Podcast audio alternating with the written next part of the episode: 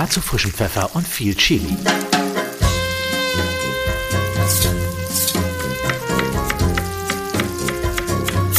Reine Geschmackssache. Der Genießer-Podcast für alle Sinne. Ich habe mit dem Surfboard angefangen, ich habe gerne gekocht und bin um die Welt gereist und ich war immer in den Küchen, wollte gucken, wie haben die es gemacht, Südamerika, Ceviche essen, die ganzen Straßen, ob ich in, in China war oder in, in Asien unterwegs. Es war immer für mich so dieses, wie machen die das, was für eine Art Kultur und was für Produkte, Gewürze, was benutzen die. Und das habe ich natürlich mitgenommen heutzutage in die Art und Weise, wie ich koche. Ich habe mit so vielen Sterneköche gekocht in den letzten vier Jahren und von allen eine Kleinigkeit mitgenommen.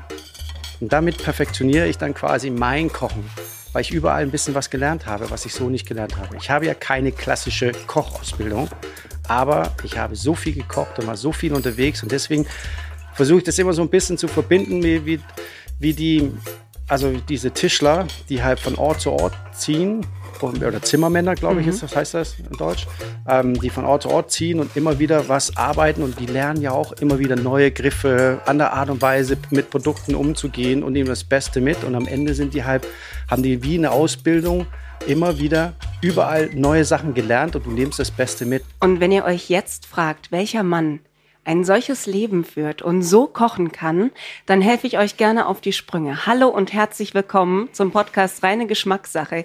Hier aus dem Studio 78 im Europapark. Ich bin Nina Carissima Schönrock und heute bei mir ein Mensch, den ihr wahrscheinlich schon kennt, wenn er jemals irgendwas, das mit Essen zu tun hat, im ZDF angeschaut hat als Sendung. Oder wenn ihr schon mal hier im Europapark essen wart, dann dürfte zumindest der Name ein Begriff sein. Brian Beusen. Ich freue mich so sehr, dass du da bist. Dankeschön, ich mich auch. Meine große Angst heute bei unserem Gespräch ist, dass ich währenddessen unglaublich viel Hunger haben werde. Ja, das könnte passieren. Ähm, aber ich bin ziemlich schnell. Um die Ecke was kochen dann. äh, entschuldigen Sie, wir bräuchten bitte drei Zutaten. Der Herr Beusen macht da dann schon was draus. Genau. Du brauchst nur vier Zutaten, um eine richtig geile Soße zu machen, zum Beispiel. Welche vier wären die Zutaten, die du brauchst für deine Lieblingssoße? Pfeffer, äh, Koriandersaat, Soja und Sahne. Abgefahren. Ja. So, bitte alle auf die Einkaufsliste schreiben. Was kann man dazu essen, frage ich mich jetzt sofort. Ein geiles Steak oder Fleisch, Spargel mit Parmesan gerieben und dann eine coole Pfeffersoße dazu. So, ich bin dann gleich wieder da. Ich muss mal eben mir kurz was. Nee, also es ist wirklich. Ähm, ich habe mich sehr intensiv damit beschäftigt, was du kochst im Zuge dessen, dass du eine ganz besondere Beziehung zum Europapark hast. Du bist nämlich hier, wenn man so sagen möchte, der kulinarische Berater, oder? Ja, auf jeden Fall was ähm, hingehend äh, rüber zum skandinavischen Hotel. So sind wir zusammengekommen mhm. mit Kronasor. Ähm, da habe ich am Anfang mal geholfen, Ideen, Umsetzung und habe die quasi Familie Mack beraten, was das Kulinarische im, im Park sein sollte. So wie du es beschreibst, du lächelst dabei so. Das ist so wundervoll zu sehen, weil du das, was du machst, wirklich liebst. Und das nicht einfach nur, wenn du in der Küche stehst, sondern du nimmst dir diesen ganzen diesen ganzen Geist um die Kulinarik drumherum und lässt sich davon treiben. Mag vielleicht daran liegen, dass du jetzt auch jemand bist, der, sage ich mal, das Leben insgesamt sehr genießt. Als ich gelesen habe, dass du Profisurfer warst und jetzt kochst, dachte ich mir, okay, was ist dazwischen passiert? Dazu kommen wir gleich. Aber äh, ich würde behaupten, du bist auch ein Genussmensch, so insgesamt. Kann das sein? Ja, also ich habe immer immer Essen geliebt, seitdem ich klein war. Und es war für mich immer das Allerspannendste, wenn meine Oma gekocht haben meine Eltern, Brüder, Geschwister, die saßen alle im Wohnzimmer und ich war bei meiner Oma in der Küche, weil ich sehen wollte, was sie gemacht hat. Das hat mich einfach total fasziniert. Was hat sie cool. gemacht? Von wirklich äh, bei uns wurde halt das Ganze, mein Opa hat im Keller unten die Tiere immer regelmäßig geschlachtet und daraus wurde ja quasi dann das ganze Tier gekocht. Also sowas wie Schweinskopfsülze, hört sich oh. total eklig an. Alle sagen, wow, ich hab's geliebt mit Senf und dann ja. gesülzte rote Beete, alles Sachen wurden, sie haben im Sommer immer ganz viele Sachen gepickelt. Also von Blüten, äh, Zwiebeln, äh, ja, hinüber zu Paprikas und so. Das wurde mhm. alles eingelegt damit wir das im Winter dann auch noch essen konnten. Machst du das heute auch noch in Gedenken genau. an Oma? Ja, also ich werde in, das glaube, da sieht man auch in ganz vielen Sachen. Ich pickle auch unheimlich viele Sachen und ich mag auch gerne die Leute überraschen, wenn die dann in deine Karotte reinbeißt, dann schmeckt der einfach nach Weihnachten. das ist genial. ja. Oh, Karotte mag ich sehr mit Vanille. Als mir das mal eröffnet wurde, das war, da hat sich mein gesamter Essenshorizont erweitert, sage ich dir. Ähm, wenn du sagst, du bist bei Oma groß geworden in der Küche und da wurde geschlachtet, dann bist ja du auch jemand, der eigentlich so schon ab der ersten Stunde seines eigenen Lebens und insgesamt des gesamten Essenstrendes dieses Nose-to-Tail-Konzept mitgenommen hat, oder? Ja, aber das ist mir auch erst selber sehr bewusst geworden in den letzten Jahren. Mhm. Also ich war schon eine Zeit lang so ganz entfernt davon. Es ging einfach um schnell das Kochen umsetzen und ähm, da gibt es eine kleine Geschichte dazu und ich war dann vor ein paar Jahren mit einem, einem dänischen Koch zusammen unterwegs, äh, Michael Kopp Christensen, äh, was übrigens auch kommt zum, äh, zum Hafenfest, wird er oh, auch hier sein gut. und einen sehr, sehr schönen Stand haben, macht einen geilen Toast. Einfach so was Simples, was aber so lecker ist. Das werdet ihr sehen. Mhm. Ähm, und wir wollten Wildschwein kochen. Mhm. Und er gab mir das Gewehr und äh, sagte, hier, bitte erlege jetzt ein Wildschwein, such dir eins aus. Und die saßen da, okay. die süßen Dinger und haben da gefüttert und ich kam damit ersten Moment gar nicht richtig klar. Und durch die Gespräche mit ihm und dann selber dieses Tier erlegen zu müssen mhm. und äh, das Herz rauszunehmen und ähm, den Respekt, das Tier auch zu erzeugen, hat mich so wieder auf diesen Sprung gemacht. Ey, da müssen wir eigentlich alle hin. Das heißt nicht, dass jeder rausgehen und selber Tiere schießen müssen. Das aber ich glaube, ihr sowieso nicht. Ne? Nee. Nur mal am Rande erwähnt. Nehmt euch bitte den Jäger eures Vertrauens mit. Danke. ja, genau. Aber mir geht es darum, dass jeder weiß, wo das eigentlich herkommt. Wir rennen einfach nur zur Kühlträger, nehmen was raus, aber wie ist es den Tieren ergangen, so weiter. Und das wurde mir dann halt wirklich so, wo ich bewusst sage, so, okay, jetzt will ich wissen, wo kommt mein Fleisch her, mhm. wo kommt mein Gemüse her, wie wird es umgesetzt, etc. Und dann ändert sich mein komplettes Konzept in meinen Laden auf, weil ich plötzlich mit ganz anderen Leuten zusammengearbeitet haben, die halt wesentlich mehr Achtung auf die Sachen wurde. Wurde auch zwar teurer, aber das war mir halt sehr, sehr viel wichtiger. Ja. Und dann habe ich angefangen, selber zu jagen, viel mehr zu fischen und habe echt für mich dann auch entdeckt, dass es gibt eigentlich nichts Geileres, als wenn du draußen bist und du jagst oder fischst und dann machst du ein Feuer in der Natur und dann kochst du das Erlegte, was du selber gemacht hast oder was du die Pilze, was du im Wald gesammelt hast mhm. und dann mhm. kochst du es da draußen in der Natur mit Freunden oder Familie. Das ist für mich das Großartigste, was es gibt. Das ist schon abgefahren. Das ist ja wirklich eigentlich so back to the roots, ne? Wie wir so als Menschen insgesamt angefangen haben. Und das würde ich jetzt aber ganz gerne, ich hätte jetzt gerne mal so einen Steinzeit-Brian mit dem Wissen des Brians von heute, so, wie er am Lagerfeuer sitzt in der Höhle und sagt, okay, ich habe hier einen Säbelzahntiger. Oh, da drüben, da sehe ich eine Pflanze. Wenn wir da die Blüten rösten würden, gäbe das eine mega Soße ab.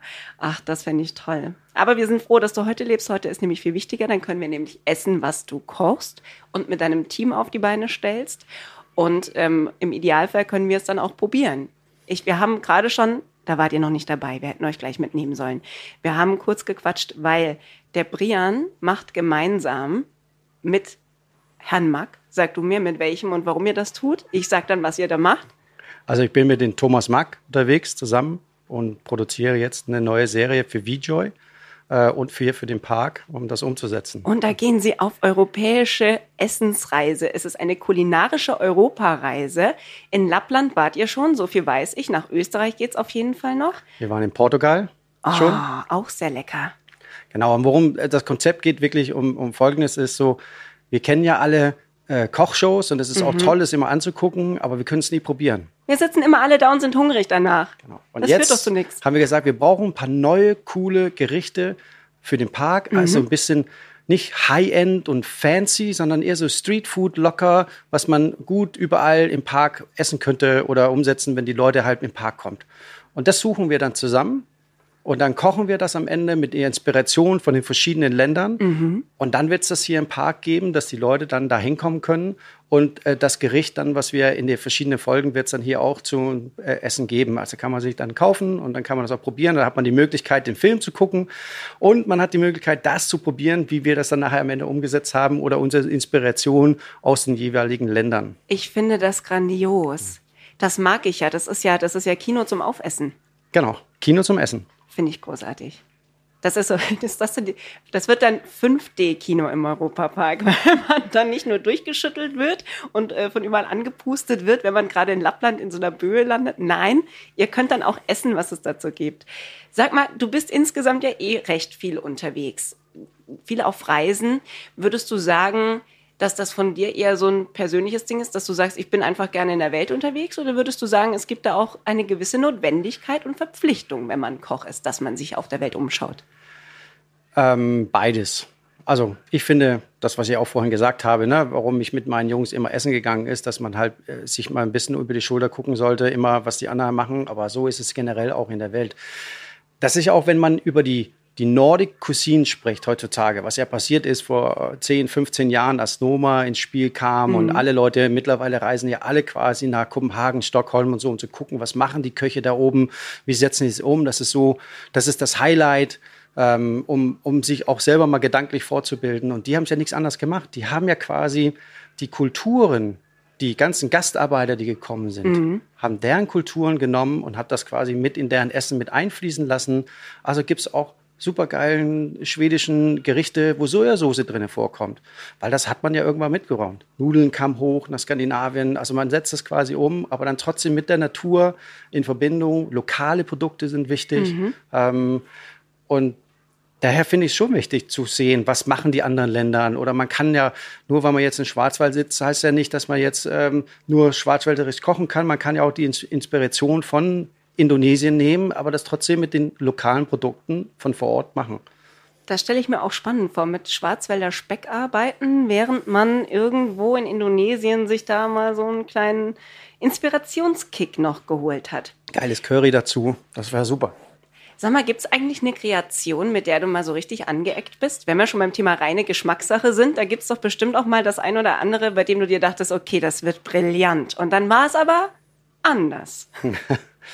Ja, ich habe schon mal ähm, mir was im Kochhaus gedacht und ähm, habe das dann gekocht und dann am Ende äh, das auch serviert. Und ich war so doof in meiner Anfangszeit und hat es dann nicht vorher probiert, weil ich so überzeugt da war, das wird super lecker. Und dann Echt, das irgendwann. Geht was über deinen Tisch, das du nicht probiert hast? Ja, ich war in Stress. Okay.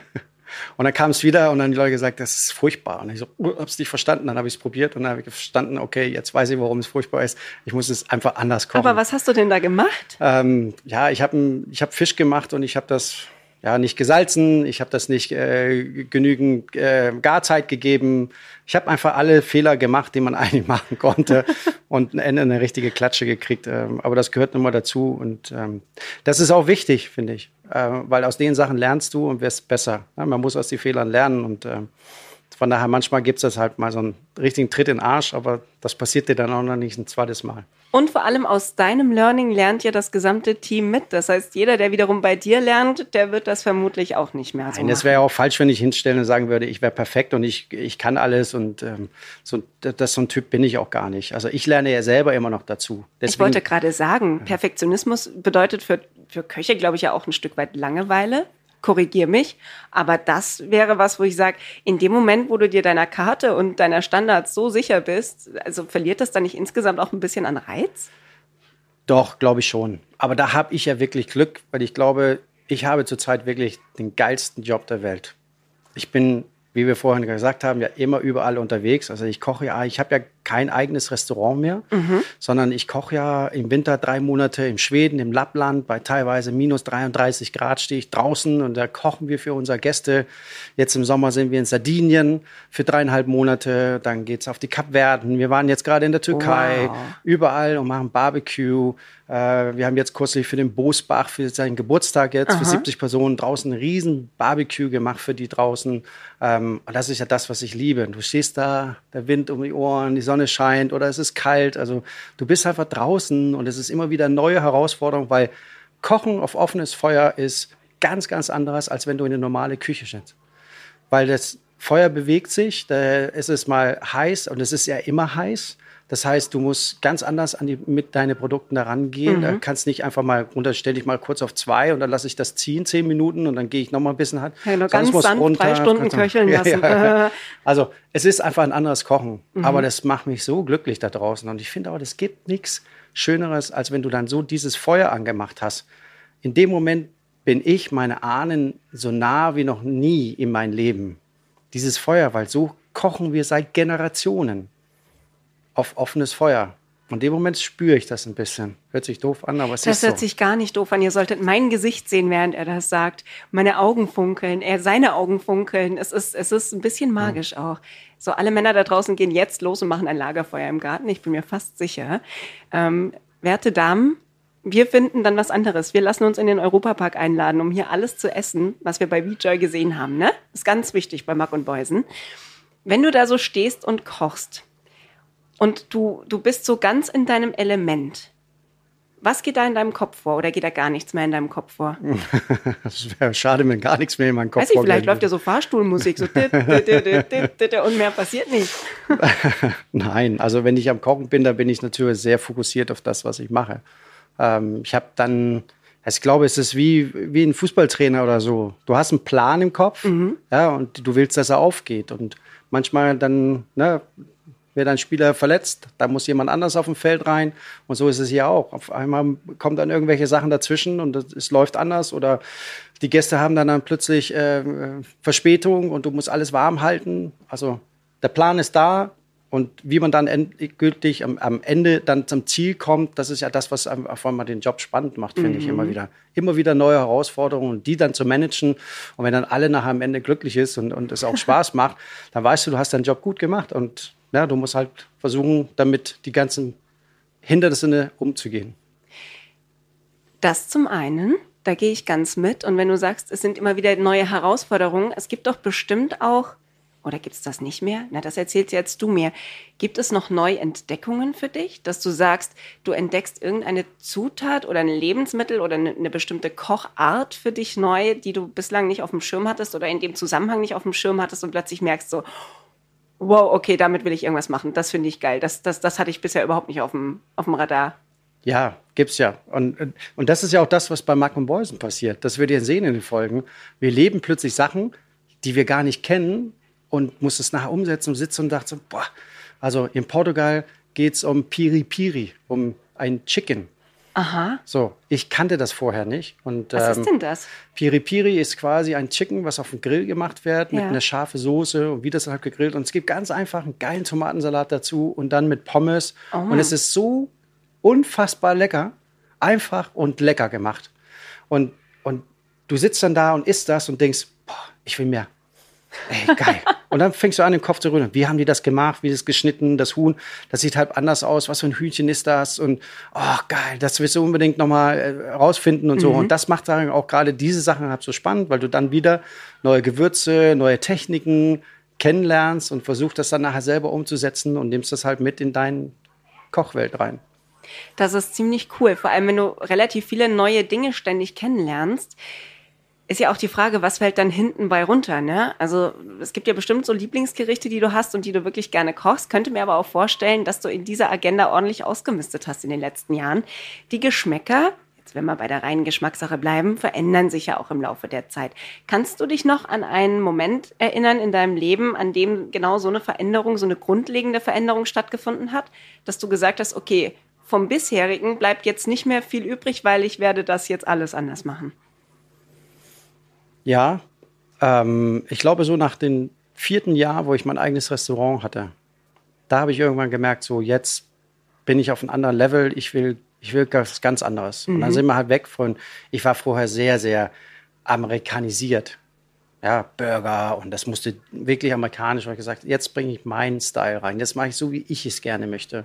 Und da habe ich schon, bin ich, glaube ich, einen Schritt weiter gegangen und habe andere Sachen gemacht und Fisch und wie man es gerne will. Aber ich habe immer, also auch im Restaurant, auf offene Holzkohle, also immer auf Feuer, Feuer gekocht. Und das, glaube ich, wird sich bei mir auch nicht ändern. Wäre auch schade drum. Ich finde, das ist ein sehr schönes Alleinstellungsmerkmal, was man immer noch so in der Hinterhand hat, weil du sagst, ähm, du, du hast dann quasi deinen eigenen Stil gefunden. Hat das Mut erfordert? Oder sahst du es eher als logische Konsequenz an?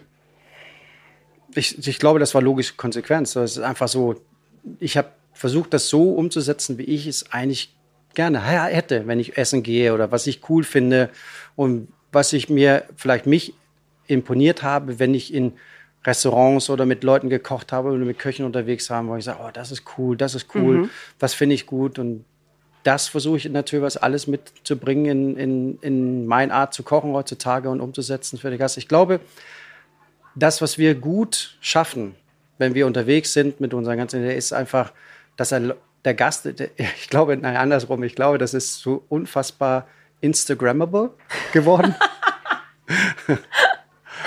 und, Ohne und Instagram esse ich nichts. ja.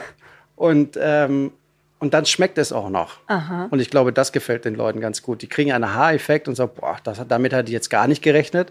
Und dann sieht's cool aus und dann schmeckt es auch noch richtig gut und dann, dann holst du die Leute natürlich was auf eine ganz andere Art und Weise ab. Das ist, wenn du dir Mühe gibst. Was ist, wenn Brian Beusen zu Hause mal schnell sich selbst was zu essen machen muss? Was gibt's dann? Aber weißt du was? Es gibt nichts Schöneres, finde ich, als ein, eine richtige Stulle. Was machst du drauf? Nur Butterbrot. Nö, also Butter und vielleicht Leberpastete und rote Beete oder auch einfach nur Butter, ein Stück, Stück Schinken oder Käse. Ich liebe das. Also wenn ich zu Hause bin und ich mir den Fernseher anmache, ich sitze alleine, Kids, Frau, alle nicht da, dann mache ich mir schöne Butterbrote und, und sitze einfach und das genieße ich. Ein gescheites Fleischbar. Ja. Ah, herrlich. Gut, ich sehe schon. Wir haben jetzt einen Essensplan. Euch können wir da jetzt leider nicht mehr mitnehmen, weil ich habe echt großen Hunger und ich bin mir sicher, auch wenn Brian große Erfahrung darin hat, für viele Menschen zu kochen, wird das eine neue Erfahrung, wenn ich am Tisch sitze. Ich danke dir vielmals, dass du da warst. Ich hatte sehr viel Freude mit dir und Hunger und Ideen, was ich künftig selbst mal in der Küche ausprobieren möchte. Und wenn ihr das auch möchtet, ist das ganz zauberhaft. Und wenn ihr das, was Brian kocht, probieren möchtet, dann kommt ihr hier in den Europapark und lasst euch mal richtig gut gehen. Wir hören uns dann ganz bald wieder hier bei Reine Geschmackssache, dem Europapark-Podcast, direkt aus dem Studio 78. Und bis dahin eine gute Zeit. Macht's gut. Das war Reine Geschmackssache, der Genießer-Podcast für alle Sinne.